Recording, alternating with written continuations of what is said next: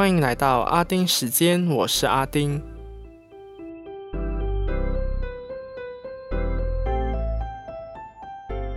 过去这星期电脑 CD room 出状况，到现在都还没弄好，然后加上后面又在处理一些私事，所以这星期呢，我想分享的新闻数量应该是比之前的少。但是闲聊的部分呢，我感觉我是会聊蛮多的。好啦，就不卖关子了，就进入今天的阿丁看天下。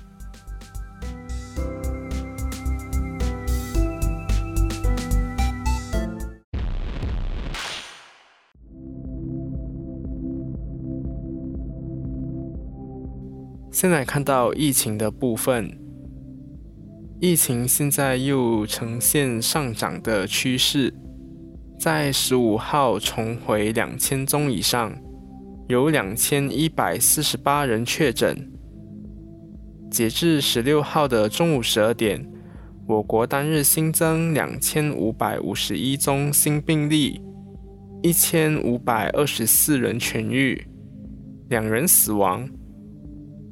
累计病例从上星期的三十五万七千六百零七宗，来到三十七万零五百二十八宗，痊愈人数从三十四万一千四百八十九人，来到三十五万零五百六十三人，死亡人数从一千三百一十三人，来到一千三百六十五人，活跃病例。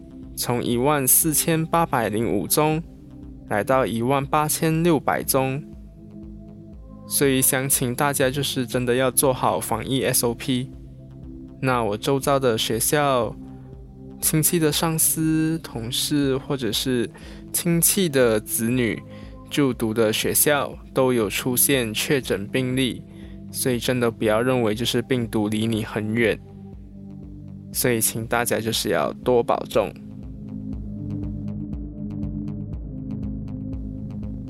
首都吉隆坡传出有一名商人，因为不满两位穆斯林保镖斋戒在禁止饮食，竟然对保镖动粗，对他们鞭打，又拳打脚踢，甚至还从一名保镖的腰部拿出枪指着保镖恐吓，甚至在解雇他们的时候说。你们向你们自己所信奉的神去讨薪水。那警方也已经逮捕包括嫌犯、保镖的雇主等共四个人，并援引刑事法典第二百九十八条文，引起不同宗教的愤怒及仇视。第三百二十三条文，蓄意伤人。第三百二十四条文，持武器致伤。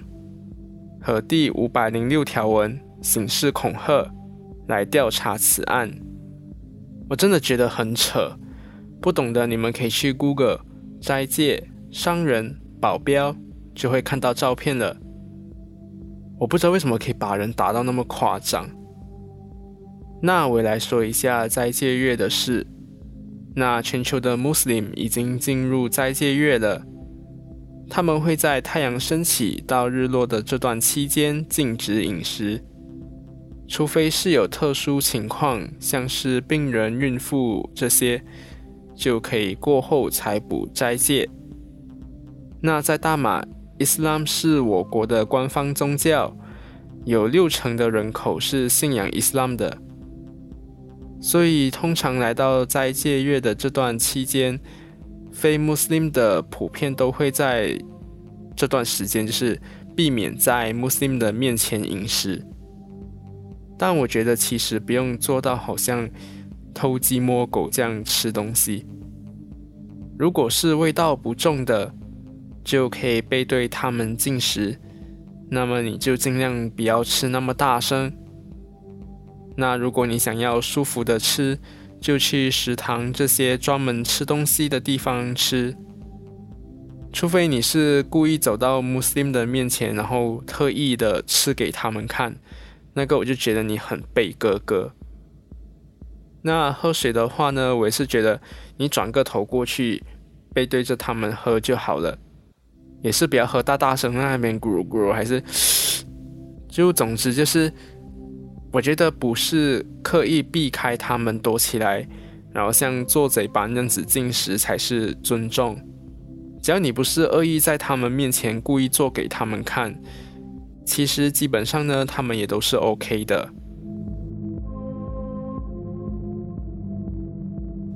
那接下来看到国外，菲利普亲王去世，英国就有各种形式的哀悼，当中就包括把网页从彩色换成灰白色调。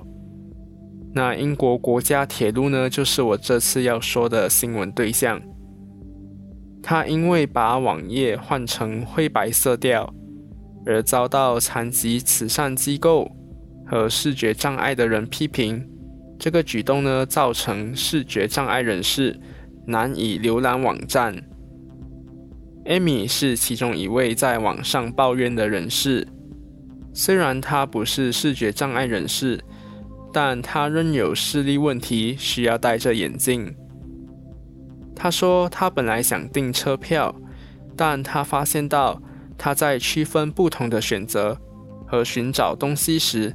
感到吃力，所以在 Twitter 标记英国国家铁路来表达意见。后者透过一名发言人回复他，因为处于哀悼期，所以请他去尝试别的订票网站。那 Amy 当然对这回复也不满意，但其实现在已经是改回彩色版了。残疾平等慈善机构 Scope。的一名专家 Elizabeth War 就说：“虽然在发生悲伤事件时，表示敬意是很重要的，但至关重要的是，这不能阻止残疾人士获得基本服务。”那其实我个人呢也是同意这一点。一开始呢，他们并没有想要改回来的意思，是在引起很多人批评后。才变回原本的彩色版。对国家发生重大事件的时候，需要有所表示。但是像火车这种公共交通系统的订票网站，为了表达敬意，而造成视觉障碍人士在日常生活上造成麻烦，在收到反应后，就应该恢复正常，而不是告诉人家就是去。尝试其他的网站来订票，所以这次我对英国国家铁路的做法很不满意。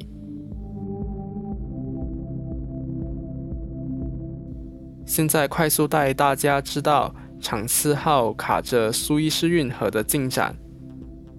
那埃及法院已经判定，日本船东正荣汽船需要赔偿苏伊士运河管理局 （SCA）。九亿美元，这笔赔偿金呢是包括救援和维修费用，以及搁浅期间造成的损失所计算出来的。但长四号的保险公司之一大英船东责任互保协会 （UKPNI Club） 就认为这赔偿金额毫无根据，所以现在三方就针对赔偿金额进行谈判。那么，根据埃及海事法，苏伊士运河管理局可以扣留长次号，直到赔偿完后才放行。那现在船员和货物呢，都是滞留在船上，船也被扣留在大苦湖继续调查。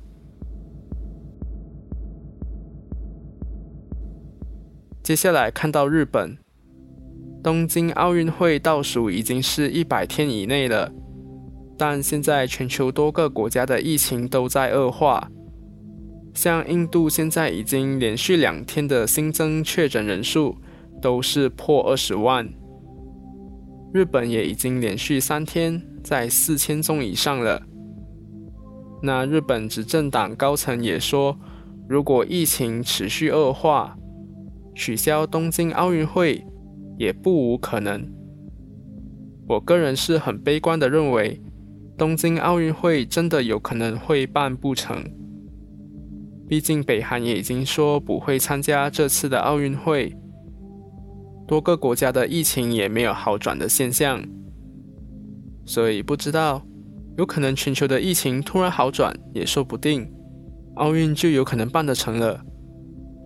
那如果办得成呢？我觉得就是在无现场观众下进行而已，所以还是可以继续观察下去的。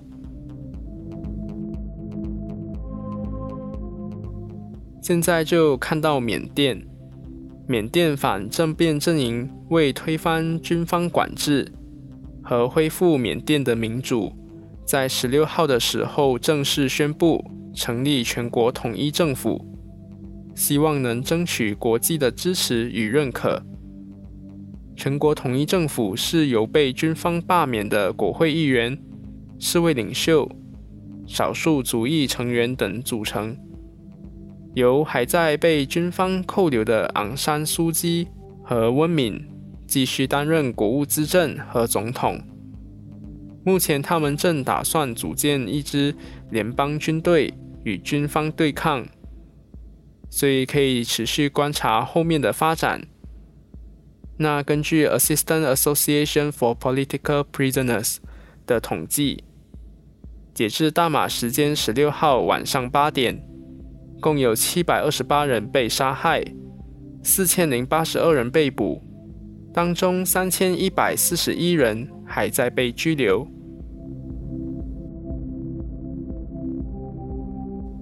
接下来快速看一下香港四十七名民主派人士案件的进展。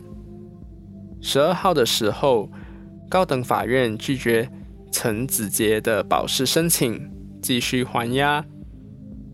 十四号，高等法院也拒绝毛梦静的保释申请。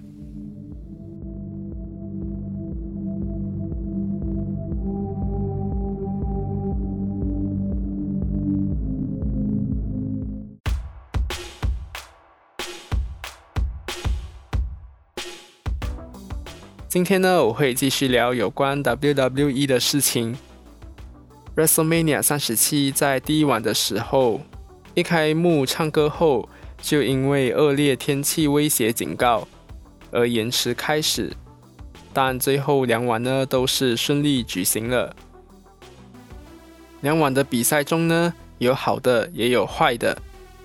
那我先说坏的，也就是失望的，好了。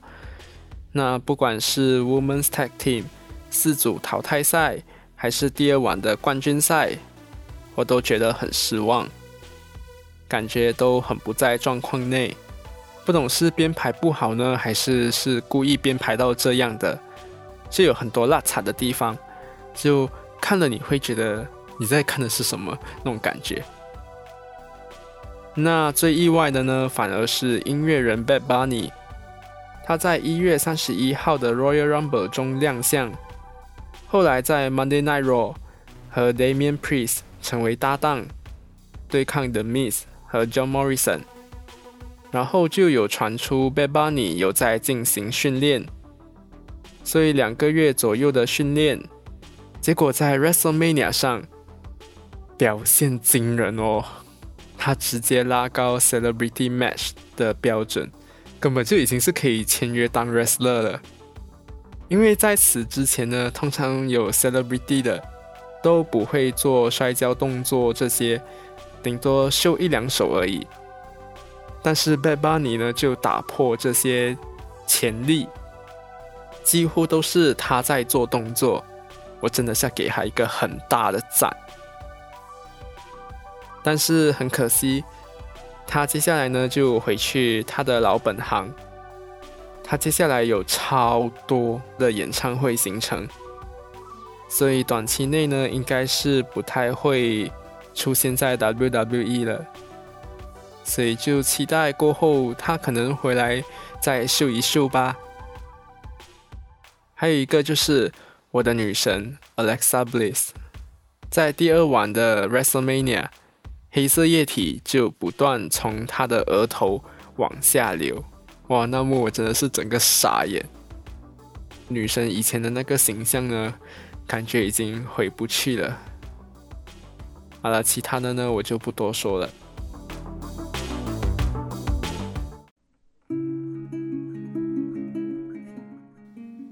在十六号的时候，WWE 和去年的同一天都宣布了和一票人解约。我不懂到底是巧合呢，还是这是他们已经 set 好，每年这个时候就要来宣布和谁解约。去年是以疫情造成的冲击而要节省开支为由，和目前幕后的人都有解约，人数呢超过三十位。当中最让人注意到的就是其中一位摔跤手 Drake Maverick，他本来是被解约的，但是当时他还在参与着 Cruiserweight Title Tournament，所以当时他被告知他自己可以决定是否要继续参加。他最后呢坚持完成自己的工作，虽然晋级到决赛的时候输了。但是当时获得续约机会，他也接受了。然后那时呢，我们大家都为他感到很开心。今年的解约潮和去年不同，这次十位都是摔跤手，而且 WWE 没有公开说明原因。有记者在 Twitter 写，WWE 在传达给这些解约的摔跤手的时候，是以节省开支为由。来解约，但是从一八年到二零年这三年的财报中，WWE 的 net profit 分别是九千九百六十万、七千七百一十万和一亿三千一百八十万美元。所以有人呢就和我都觉得，其实 WWE 呢就是有太多摔跤手了。但是能在荧光幕前出现的人数是有限的，所以很多没有 storyline 的人，基本上就是等而已，就看 creative team 几时找他们，他们才会出现。那这份解约名单中出现的名字有 Bo Dallas，他是 The Finn Bray Wyatt 现实生活中的弟弟，Samoa Joe。The Iconics 两位成员 Peyton Royce 和 Billy Kay，还有 Tucker 和 Mickey James 等等。最让人生气的就是 Samoa Joe，他因为受伤，所以有一段时间没摔跤了，他就转当 commentator，而且还当得很不错。那他呢，都是在 Monday Night Raw 当 commentator。WrestleMania 的时候，他也是 commentator 之一。可是，在 WrestleMania 后的 Raw 突然换人了，结果在十六号的时候就看到他被解约了。他被认为是一位冠军人选，很多人都认为他伤好了后可以去争取冠军头衔。另外，让人生气的是 The Iconics。他们是超棒的组合，有着其他组合没有的那种默契，那种 chemistry。后来公司有意捧 Peyton Royce，就把他们拆散了。但是 Peyton Royce 和 Lacy Evans 组成了一个很废的组合，整个呢就是平平过。说好的 Push 呢，我也不知道跑去哪里了。虽然后面有一次他是有冠军赛，但是他是输了的。他的伙伴 Billy K 更可怜。拆散后，他的剧情呢就是一直拿着履历表，一直找人搭档。虽然他的人设是要让人感到有趣，他也做到了这一点。在 WrestleMania 的时候，他也有参加四组淘汰赛。没想到他也被解约了。很多人都希望他们能在别的公司再次合体。Peyton Royce 的老公 Sean Spears 是在 AEW，所以很有可能我们可以在 AEW 上看到 The Iconics 合体吗？嗯，我们就继续看下去哦。那我这里也提一下 Tucker，他本来和 Otis 的组合是 Heavy Machinery，但是在一场比赛中，Tucker 背叛了 Otis，这个组合就瓦解了。然后 Tucker 几乎就没出现在幕前了。我不明白，明明他们也是很好的组合，如果当时没有拆的话。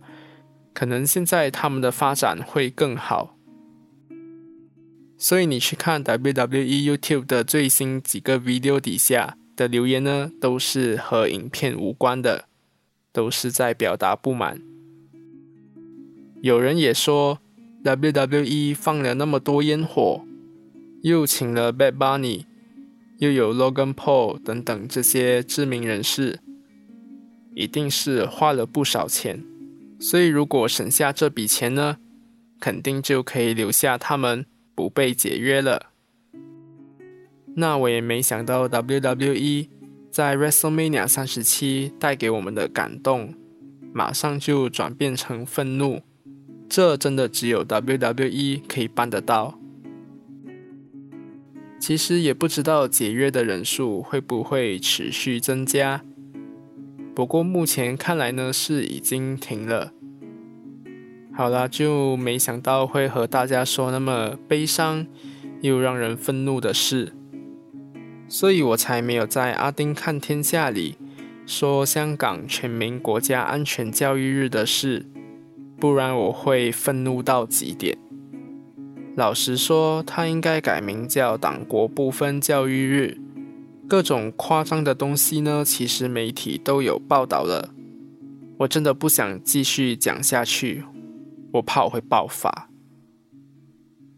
好，那我们下个星期见，拜。